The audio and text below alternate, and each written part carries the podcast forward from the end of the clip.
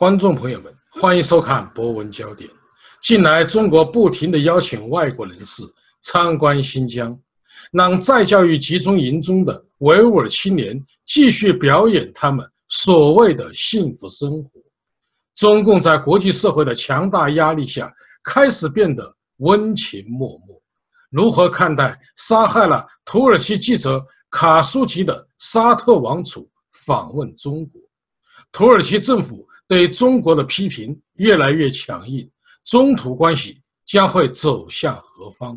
下面有请美国维吾尔协会主席伊利夏提先生。呃，伊利夏提先生，近来呀，呃，中国方面不停的在邀请一些国际社会的人士去参观新疆，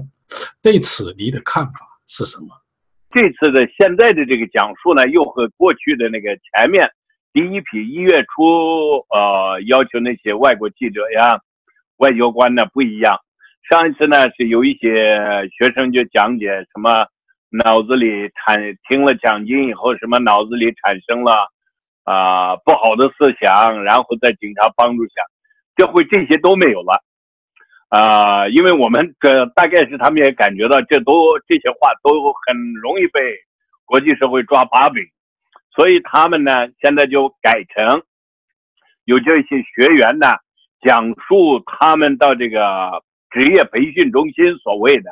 以后怎么掌握技能啊啊，在那里都学到了什么东西呀啊，怎么学会了手法呀等等这些方面。那么这个呢，就说明啊，我觉得是说明两个问题，一个关键的是中共被迫承认集中营的存在。不管他的名字，他怎么说，呃，说他在教育营也好，再说他是职业培训中心也好，啊，说什么都可以，啊，集中营是存在的，这一点中共已经承认了，而且呢，他在越辩解越黑，呃，就是说越抹越黑，呃，在这里头呢，中共不停的在强调，他们这是反恐措施。也就是说，讲这种这是反恐的一种防范措施，承认这是一些无辜的人被强制抓进去的，这是一点。第二点呢，是关键的，说明国际社会的压力、舆论的压力也在起作用，使他们不得不处于一种防范的这种地位地步，也就是说，不得不去进行辩解。不得不去进行一些，呃，一些改变，也就是说，不管他拆除，啊，这个铁丝网也好，拆除一些，呃，这个摄像头也好，甚至包括最近报道的对一些所谓的，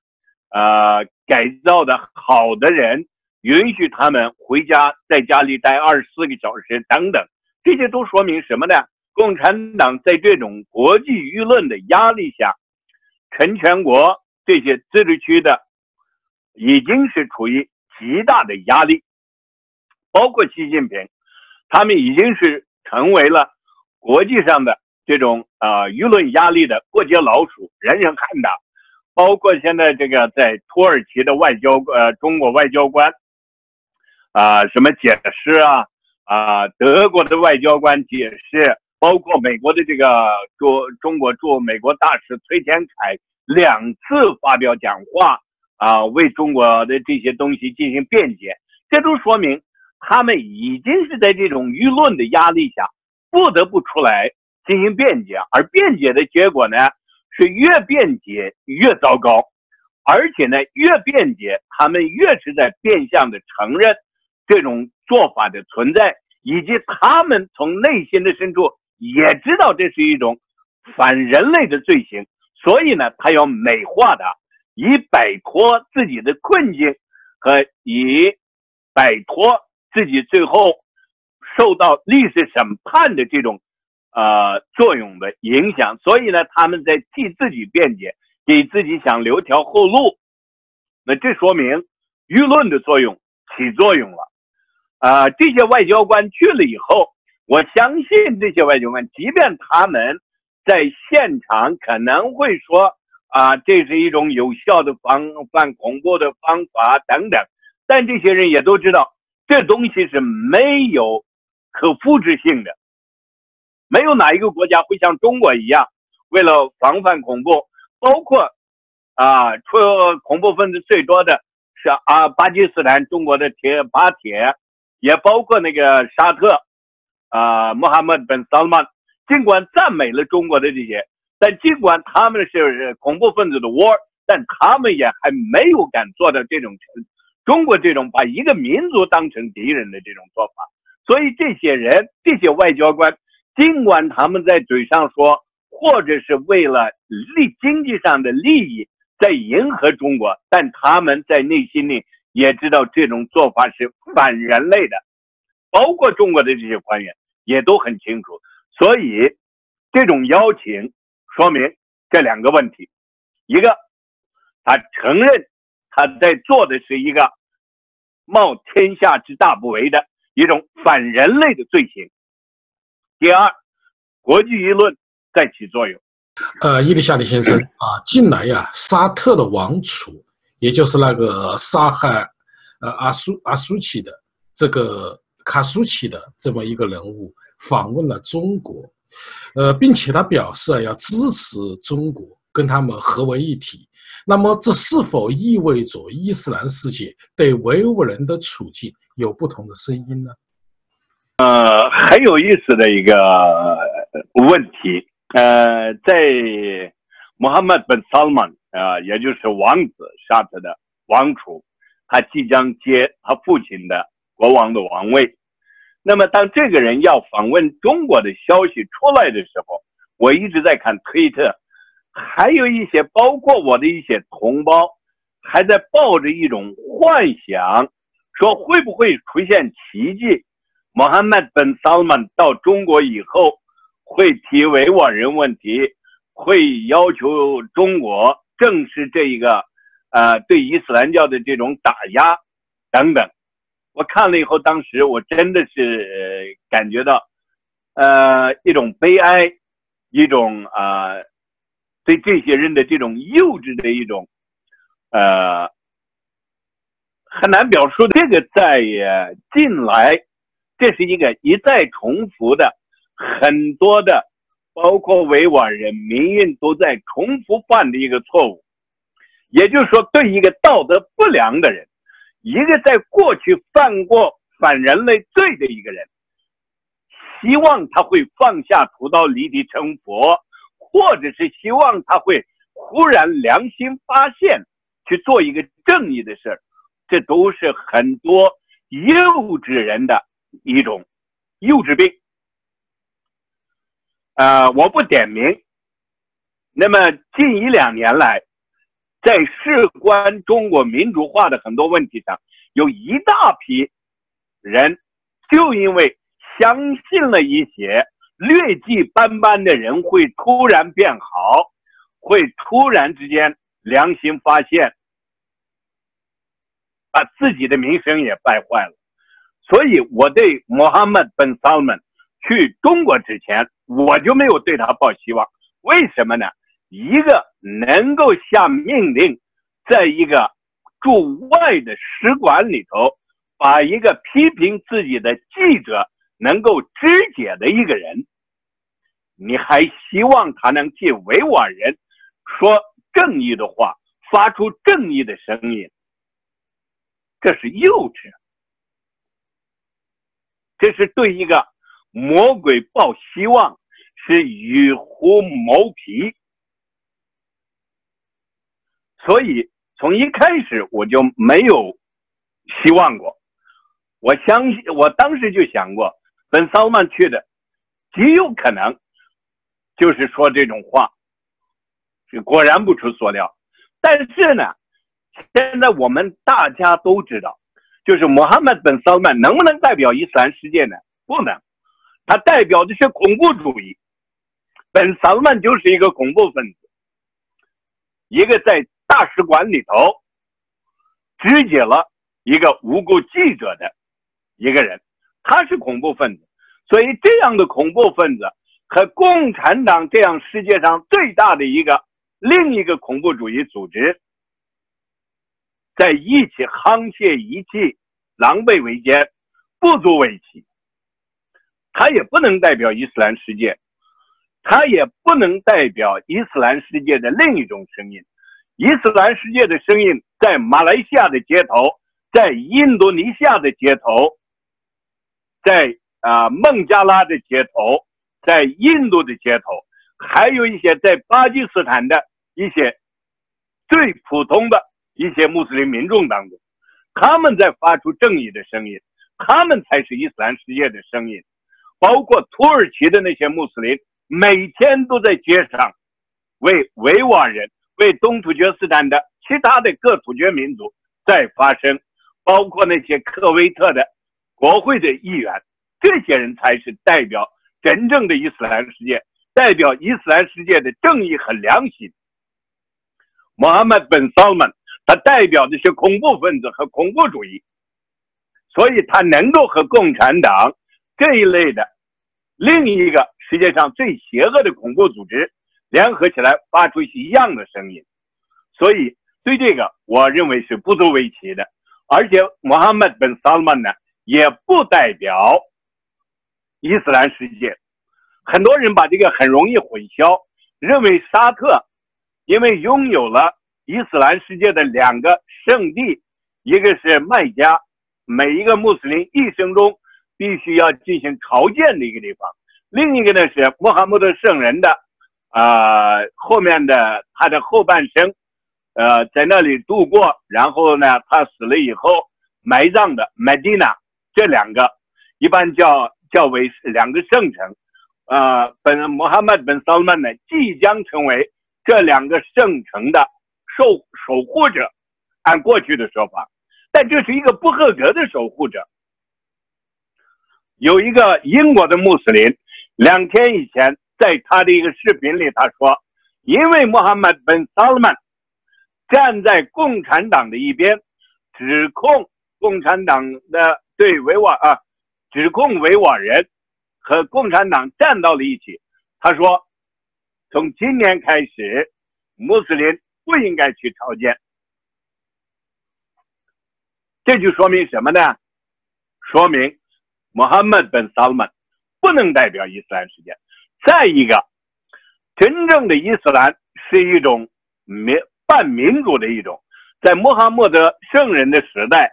穆斯林选举领导人是通过协商，不是子承父位。所以，沙特的王室，伊斯兰世界里头的另一个最邪恶的家族，他们。违背伊斯兰的教义，子承父业，然后呢，以腐败、奢侈闻名于世。那么这样的一个政权，是不仅是违背伊斯兰的精神，也不能代表伊斯兰世界，更不能代表穆斯林的利益。所以，穆罕默德·萨曼的这种做法，啊，根本就不能代表。而且，这个人。已经是全世界人人皆知的一个屠夫，我个人认为他是一个恐怖分子，应该被绳之以法。按美国国会参众两院里头的，呃，好像是 Lindsey Graham 说的话，他说如果本萨勒曼在法庭上的话，合议庭二十分钟之内可以判定。本萨勒曼有罪。呃，伊丽夏提先生啊，呃，土耳其呀，呃，最近对中国的批评是越来呃越严厉。呃，您是否认为呃中土之间的关系已经开始在恶化，并且我们也发现啊，中国突然关闭了叫伊兹米尔这个领事馆。呃，您的看法是什么呢？呃，如果张杰博士您还记得的话，去年我们大概是去年，呃，在一期节目中谈过土耳其，咱们两个谈的还正好是就是这个外长乔维什欧鲁，他在北京呢，呃，发表了一个讲话，说中国的安全是我们的安全，在土耳其的土地上，我们不会允许任何的分裂组织发表反对中国的言论。等等，当时呢，呃，中文媒体一片哗然，啊，似乎非常的高兴。呃，然后我记得当时您我做访谈的时候，我说过，呃，乔修鲁是一个政治政客，他在北京说这种话我不奇怪，但是土耳其的民众、土耳其的政府早已经把维吾尔问题，呃，列入到了土耳其政治意识人群里头，而且呢，这个。维吾尔人进入到土耳其的政治议事日程是鄂尔多湾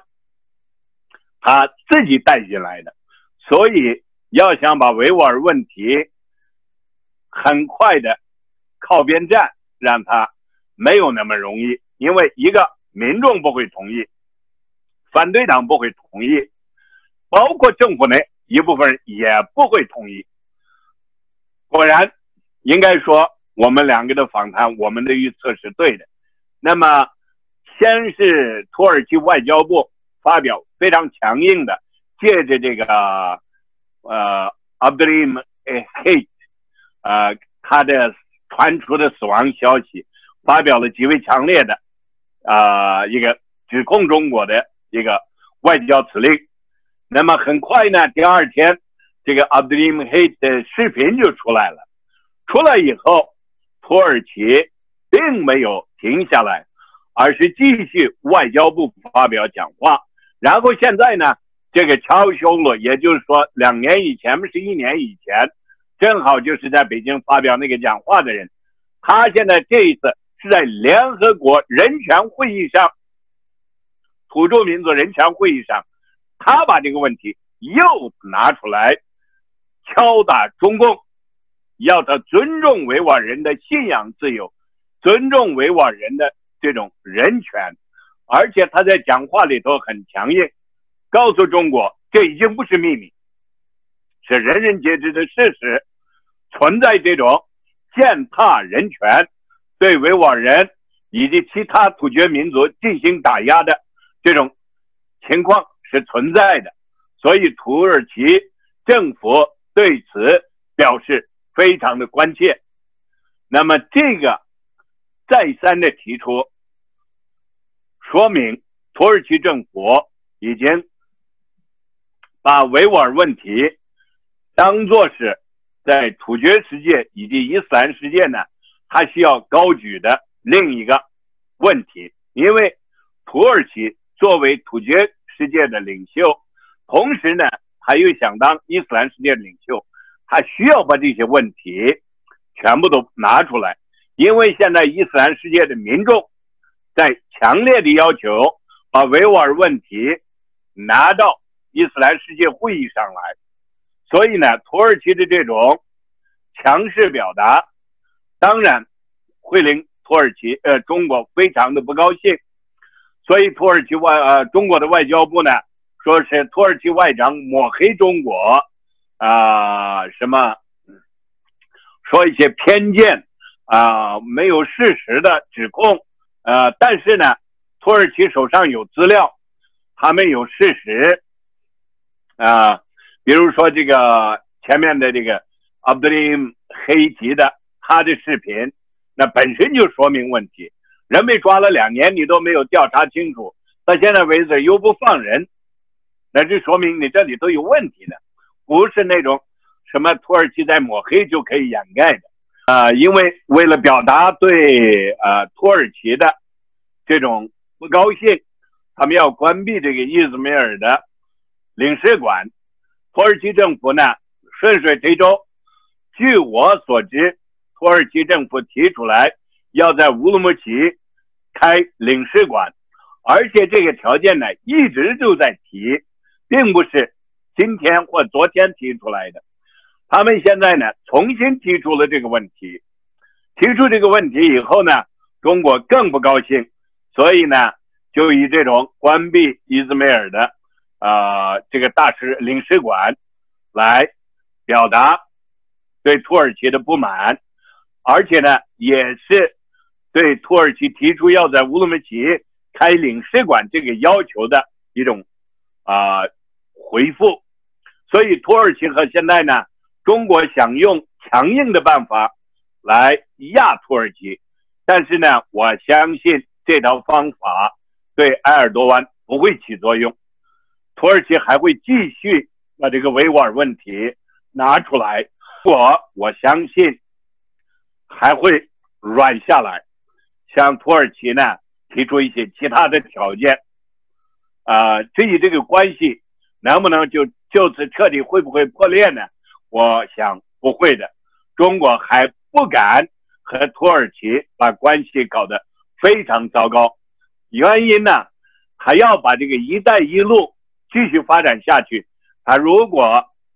想要把这个在中亚展开，他还不能得罪土耳其。土耳其在中亚土厥世界有着极大的影响力，在伊斯兰世界也有着极大的影响力。维吾尔问题如果能够拿到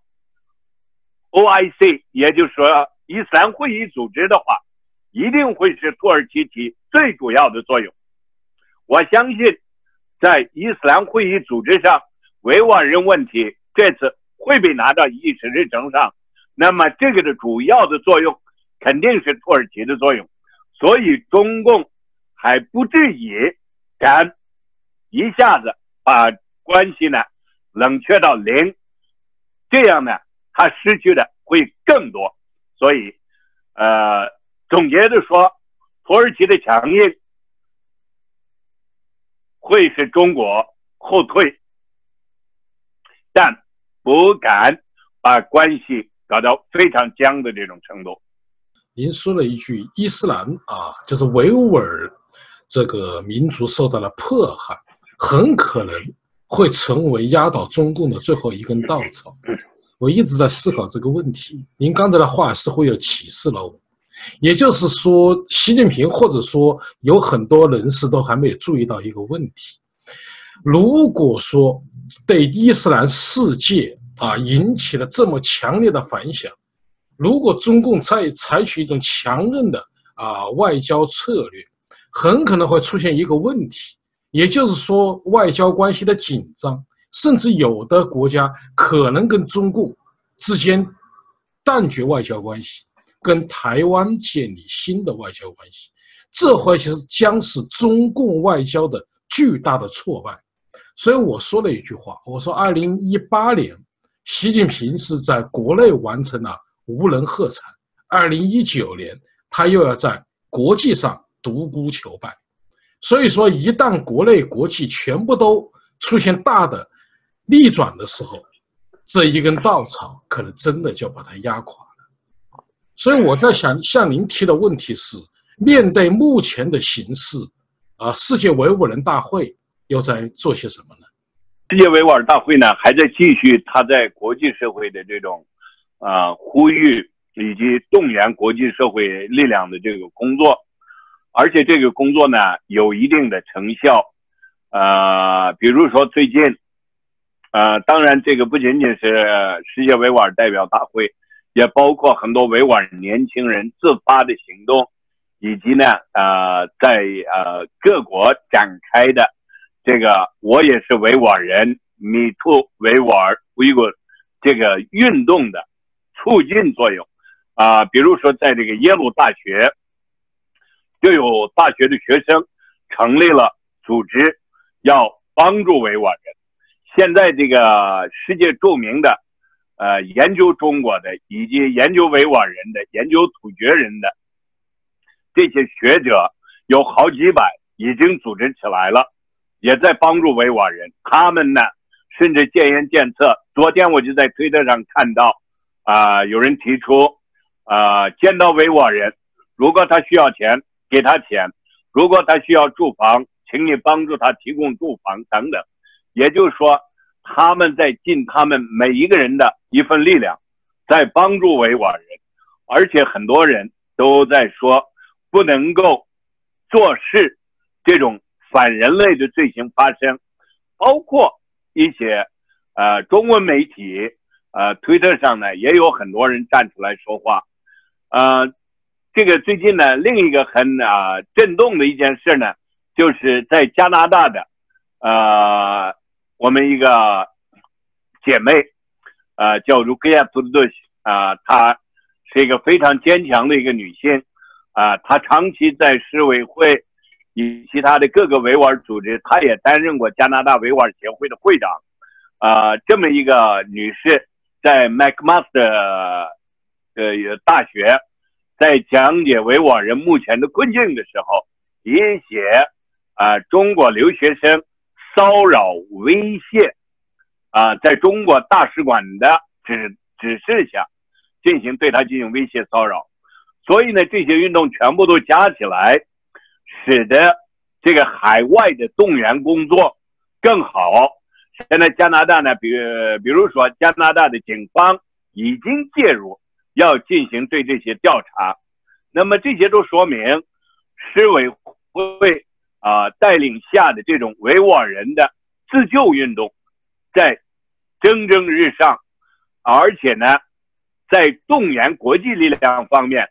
起的作用越来越大，而且呢，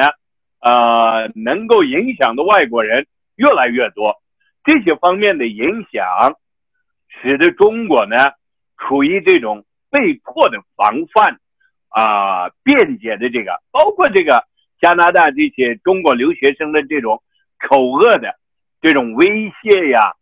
骚扰会场啊，这些做法都是一种狗急跳墙式的一种做法，说明中国政府在出动他一切的可以出动的力量，在阻止对中共对维吾尔人实行的反人类罪的揭发这个运动。所以市委会呢还要继续强化这些方面的工作，尤其是在伊斯兰世界的这种宣传作用。呃，我们可以忽略像穆罕默德·萨曼这种恐怖分子、杀人犯的这种啊一两句话，把它可以忽略不计这种人。但是对伊斯兰世界的，包括西方的伊斯兰世界的这种动员工作，要做的更为紧凑，要做的更为深入人心。啊，四月的六号在华盛顿。啊，在白宫的侧面，我们要有一场全美国的各个一呃穆斯林组织联合起来，和市委会、美国维吾尔协会、加拿大维吾尔协会等几个组织联合起来，举行北美最大的抗议中共镇压维吾尔人的游行，是在四月六号。那么在这个之前呢？各国还都有这些零星的这些呃抗议运动，啊，包括啊像这个美国的啊维吾尔人权项目，啊以及呢美国维吾尔协会市委会组织的到各个大学、各个的啊非政府组织进行圆桌会议，进行讲解维吾尔人问题等等。不管中国怎么辩解。怎么进行宣传？他的这种做法，他的辩解，只证实了他的这种反人类罪的做法的真实性，也就是把它给坐实了。所以呢，这种动员啊，对中国的压压力呢，只会越来越大。所以市委会今后要做的是，首先第一个要组织好。在美国的这一场几千人的全美穆斯林支持维吾尔人的大游行，啊，然后呢，呃，在六月份还要召开一次世界性的有关维吾尔人的研讨会，还有一些其他的啊一些项目，包括世界维吾尔大会被给予奖励的。啊，在美国方面的一个组织，啊，给予了维吾尔世界维吾尔大会，啊，这个人权工作做的最好的呃一个机构的这个荣誉奖。那么，所以这些呃全部都加起来，在六月份将达到一个高潮，在华盛顿将有游行，啊，呃，还要有这个授奖仪式，啊，这个给这个市委会的。多利克奈沙先生，市委会的主席，要接受奖项啊等等。那么这些工作呢，目的还是为了关闭集中营，动员世界的力量。那么再加上这次川普和金正日的啊金正恩的这个会面的啊失败，我相信美国会对中国的政策会趋于强硬，因为包括川普他自己也知道，金正恩的背后就是习近平，所以呢，要想把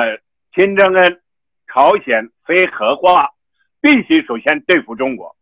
所以在这一点上也对世委会非常有利。所以我们会继续强化在美国的游说，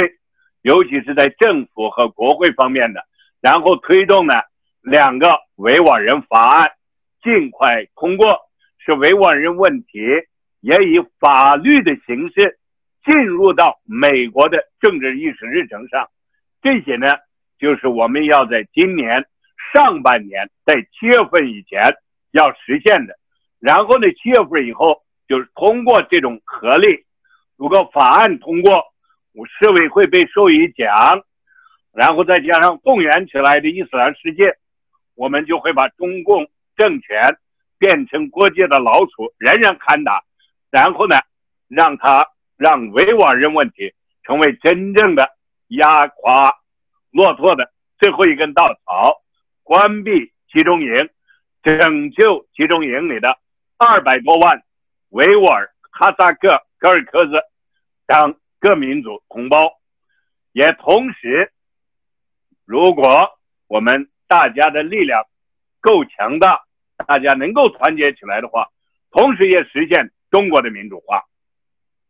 伊丽莎提先生，您这一说 非常的振奋啊，因为我在想，其实。呃，伊斯兰这个民族不是一个普通的民族，它是一个很有战斗力的一个民族。同时呢，我也在想一个问题，也就是通过帮助伊斯兰民族跟他们站在一起，跟维吾尔人站在一起，共同呼吁生存权和发展权，其实不仅仅是在帮助维吾尔人，也在帮助自己。刚才我说了，你说台湾。目前中共在外交上的困境，其实恰恰给台湾开辟了一个很广阔的天地。这是中共很害怕的。一旦台湾渗透跟其他国家开始谋求邦交化的时候，中共就会陷入一种非常被动的困境。同时，海外民运和国内的汉族朋友要追求中国的宪政改革。也可以通过帮助维吾尔人形成共同的声音，对付同一个敌人，那么也找到了一个方向 和一个突破口。所以在这个问题上，实际上我们都在一条船上。伊丽莎的先生，我向您提出的问题是：马来西亚华人工会呀，呃，最近对马来西亚政府支持维吾尔人啊提出了批评啊，我们也感到很遗憾和不理解。您的看法是什么？马华呃工会呢，过去是这个和就是吴桐是联合执政的，呃，吴桐过去呢，呃，到了上一次上一届的选举，也就是纳吉啊，吞德拉扎和中国走的最近的、最腐败的一个呃政治领袖，呃，他呢被推翻为止，也就是说他被选举民主推翻。为止，马华都是政府的一部分，马来西亚政府的。那么过去呢，他对这个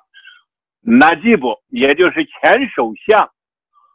那接受中国的这种贿赂、出卖马来西亚的利益的时候，马华的人没有提出异议。从来没有质问过政府为什么要这么做。那个公司的很多的资金被转移到首相的私人账号，包括美国以及其他西方国家在追究以及冷冻了这个账号上的一些资金的时候，马华没有质问过。马华的这些国会议员没有质问过政府为什么这么做？没有替马来西亚的利益说过一句话，而是和这个腐败的政权沆瀣一气，和他们一起贪污马来西亚的公款，奴役人对掠夺马来西亚的资源。再退一步，如果今天马华这些议员在政府里头质问，啊，在国会里头指责这个马来西亚的政府政治官员们，啊，对维吾尔人的这种声援，那么退一步，当越南排华的时候，当柬埔寨屠杀华人的时候，这一部分的。华人从柬埔寨、从越南，有的是从海上，有的是从陆路，一路颠簸流离，流浪到马来西亚，然后通过马来西亚到美国，到其他的国家做难民。那么在那个时候，马华是什么态度？我想问一问。如果他们是同情这些华人的话，那今天他也应该站在正义的立场上，和政府一起谴责中共，而不是指控或者质问政府对这种中共的迫害的做法。因为柬埔寨当时的波尔布特政权，它的背后就是中共。越南的背后还是中共，那么迫害那些华人的，说起来都是共产党政权。那么这些华人里头还有一部分人还在马来西亚，就是从越南、从柬埔寨逃亡的，设身处地应该，尤其是作为这些马华工会的马华里头很多人。都是有一部分也是从国民党当时一些的后代，还有很多的都是想当初帮助过，呃，尤其是马来西亚和新加坡这一带的华人，都曾经是孙中山的跟随者。那么最后呢，国民党都被共产党，那么对华侨共产党好过吗？也没有过，他们对这些应该记忆犹新。应该站在正义的这一面，而不是站在有钱人的这一面。现在的马华，这个质问马来西亚啊政府官员的这个人，他肯定自己不知道自己的立场在哪。他作为，要么他就是为了做这个反对党而在做这种事情，这很呢令人。非常失望的一个做法，呃，但是呢，很快，呃，在这个马华的这个议员质问政府以后，第二天就有人写了一篇文章，驳斥了他的这种做法，告诉他应该什么是正义，他们应该站在哪一面。而且，呃，昨天我听说中共。安排的一些留学生，啊，马来西亚的华人留学生，我把那篇文章也读了一下。一个马来西亚的华人到北京留学，啊，然后呢，他自称也去过我们那边，然后他说他根据他在北京留学的时候从老师那儿听来的，以及呢，他到乌鲁木齐和他交流过的人，那么这个人呢，他只能讲中文。因为他是马来西亚的华人，他是留学生。那么他在北京，他所得到的信息和在人民日报读到的信息，和在中华网读到的消息是一样的，和现在中国外交部说的话也是一样的。那么这种消息可靠吗？肯定是不可靠的，因为联合国有报告。美国政府的有评估报告，对维吾尔人的迫害是事实。那么这种事实摆在那里头，再替共产党辩护，那么就把自己的位置摆错了。这些人，所以奉劝马华工会，奉劝那些到中国的留学生，留一点自尊，留一点正义的良心在，不要为了几个钱去出卖你的灵魂。要站在正义的这边，既是为了维吾尔人，也是在维护你自己的权利。如果在世界的某一个角落可以违反人权，而你不去指责的话，这种违反人权的事情，总有一天也会轮到你头上来。那个时候你就后悔来不及了。所以，对于这种非法的反人类的罪行，不管它发生在哪儿。不管它发生在哪一个民族的头上，大家都应该坚决反对。这就像二战以后，因为犹太人的被大屠杀，在英文世界里头，never again。为什么呢？因为这是全人类的一种耻辱，全人类的一种耻辱。如果德国人今天能够，昨天能够屠杀那犹太人的话，如果我们都不谴责的话，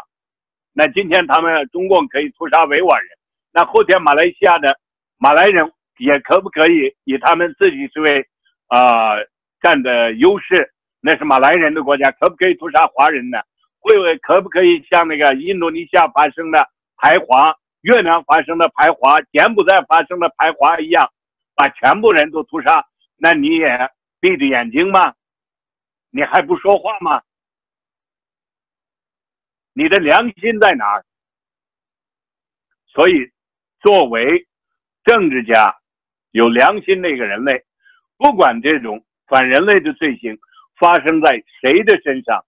发生在哪一个民族、哪一个宗教身上，都要坚决的谴责，站在正义的一面。嗯，叶利夏提先生啊，您刚才的这一番话呀，我觉得还是非常有震撼力的。其实我们啊，不需要用很多道理去思考。集中营发生在二十一世纪，这就是整个人类的耻辱。这一个灾难绝对不是针对着维吾尔人，它是对人类正义、对人类良知的挑战。如果人类失去了这个底线，其实整个人权的大厦、整个国际社会的正义和良知就崩塌了。它的后果是非常严重的，所以不仅是华人，不仅是汉族，不仅是各个民族，都应该勇敢的站出来。如果你恐惧，你可以不发声，但是你不能助纣为虐，这一个是要被历史记载和清算的。伊丽莎白先生啊，今年呐，其实习近平是很紧张的一年。呃，马上两会要开了，据说是最严厉的安保。为什么呢？因为中国的历史上有一个逢九必变的传统，也就是在逢九啊，一般会发生很多啊历史上的事件。那么呢，在今年，您知道啊，西藏啊，达赖喇嘛呃流亡，一九五九年流亡是六十周年，三月十号啊，藏人将会举行。啊，这种纪念活动，同时今年呢，也是八九民运和六四大屠杀三十周年，在洛杉矶自由雕塑公园，六四纪念碑已经建成了。汉人朋友啊，也将举行各种的活动，去纪念这一个令我们非常心酸的日子。那么，对这两个活动，您有哪些评价？藏人和我们东突厥斯坦的维吾尔、哈萨克、柯尔克孜一样，呃，都是属于难兄难弟。呃，我们，所以我们呢，呃，我过去一直在说，如果藏人今天能够获得自由的话，明天维吾尔人也一定会获得自由。呃，如果维吾尔人今天能获得自由，藏人明天必然会获得自由。啊，也有人问过我这个，你怎么这么说？我说，如果藏人的，咱们就退一步说，达赖喇嘛的尊者达赖喇嘛的这个中间道路实现了，就说认可了尊者达赖喇嘛，那就说明中国的政权已经在发生变化。因为共产党这样的独裁政权，你再怎么谈，他不可能认可你的啊这种中间道路。就像共产党一直啊在讲的一样，他们不停的达赖喇嘛尊者不停的说我要中间道路，但中国共产党不停的指责他披着狼皮的羊啊要分裂西藏等等。那么这就说明什么呢？和一个独裁政权没有谈的可能性。如果藏人的这一步能够走走下去，取得进步的话，只能说明中国的整体的政治形势在变。那么，如果整体的形势在变，藏人能够获得自由的话，我相信维吾尔人紧接着也会获得自由，因为这个改变的政体，那就说明。能够接受藏人的要求，他也能够接受维吾尔人的要求，所以我们是，啊，说句不好的比喻，是一个藤上的瓜，啊，都是捆在一起的，或者用您刚才的话说，我们都是在一个船里头，啊，不可能单独的有一个解决问题的办法，啊，只能解决藏人的问题，而不解决维吾尔。所以，把话说回来，藏人的任何活动，我们和他们在一起，我愿意和他们站在一起，我愿意为他们呼吁。我相信，呃，维吾尔人都是这样，包括市委会和藏人的各个组织，我们都一直有联系，一直在啊尽可能的合作开展一些活动。所以，三月十号。呃，藏人抗暴纪念日六十周年，啊，我们会参加。星期以前，啊，西藏青年大会，啊，也曾经问过，呃，能不能有人去维吾尔人去参加在新德里要举办的抗暴六十周年纪念，但因为太遥远，呃，我刚我本人刚从马来西亚回来，所以我告诉他，呃，没办法出席。所以，但是呢，我们会出席在华盛顿的，在纽约的，啊，包括在纽呃欧洲的一些活动，和藏人朋友们站在一起，和藏人兄弟们站在一起，和他们发出同一个声音，那就是自由平等，啊，自由，这个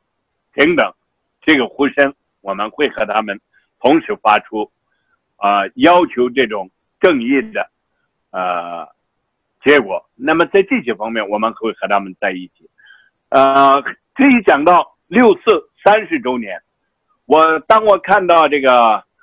在加州的这个自由公园里头要呃，呃树立这个六四纪念碑的时候呢，呃，我本来一开始要去的，啊，计划是要去的。但是后面呢，由于一些原因，呃，工作的原因，我没有能去成。呃，我们也是同一个船上的。共产党的这个邪恶的暴政不推翻，呃，很多问题都谈不上怎么去解决的问题。所以，我们和民运和以及呢，包括那些啊要进行独立的啊，像上海独立。啊，其他的各个的，我们大家都是一条船上的，都要共同努力。首先要把这个共同的敌人——共产党这个集权推翻，然后才能够谈下一步的。那么，所以对于六四这个三十周年纪念，我也是坚决的支持，也和。民营的这些，包括这些六四的参加者，和他们站在一起。啊，最近要成立一个六四三十周年纪念啊运动的这个纪念委员会。啊，我要参加。啊，然后呢，在六四那天举行的活动当中，啊，我也答应要去参加，而且我是自己就想参加，所以他们邀请，呃，有人邀请我说我一定参加。所以这些，呃，我相信在六月份我们会有一大批的活动，呃，包括维吾尔人的，包括这个六四的这些，因为，呃，六四那就是六月份的四号，啊，我相信会从六月一号开始，一直到六月七八号为止，都会是六四的一系列的活动。然后大概是在六月八九号开始，是维吾尔市委会的，呃，执行委员会的会议要在华华盛顿举行，然后是一个上百人的，呃，大型的，呃，研讨会，包括一些，呃，中文的一些学者也要来参加，啊，到时候我们也会邀请你，张杰博士，啊，你的名字早已经列入到这个里面。呃，还有呢，其他的一些呃各个组织的，包括藏人的，还有一些其他的哈萨克兄弟们都要来，所以，呃，今年应该是我们维吾尔人、藏人，啊，包括六四的，包括要，呃，民运，还有那些上海，还有上海独立党啊，其他的，大家一块儿，要在把这条船。乘风破浪，要开到这个自由的彼岸上。那么，这个目标是要靠我们大家共同努力，团结一心，把敌人瞄准。也就是说，这个敌人只是一个集权政权，那就是共产党的独裁政权。把这一个目标认准了。大家一块儿努力，我相信我们能够掀起一场轰轰烈烈的反抗殖民啊，反抗这种独裁集权的这种运动，使这个运动呢今年开花结果，能够使得维吾尔人关闭集中营，重获自由，藏人在。抗暴六十年的纪念，这一个过程当中，在这一年中实现他们的自由。六四的不是平凡，而是能够在天安门祭奠那些为自由献身的这些学生，实现中国的民主。这个目标是要靠我们大家共同努力。共同的通过这些纪念活动，把它推向高潮，使我们这个共同乘坐的这个船乘风破浪，走向自由的彼岸。好，谢谢。伊利夏提先生告诉我们，中国的再教育集中营在国际社会的强大压力下已经开始崩溃。沙特王储是一个臭名昭著的恐怖分子，他访问中国。与习近平抱团取暖，土耳其对中国激烈的批评令中国很受伤。今年是达赖喇嘛尊者流亡六十周年，八九民主运动和六四天安门大屠杀三十周年。伊利夏提先生呼吁汉人、藏人、维吾尔人团结起来，发出共同的声音。二零一九结束中共暴政。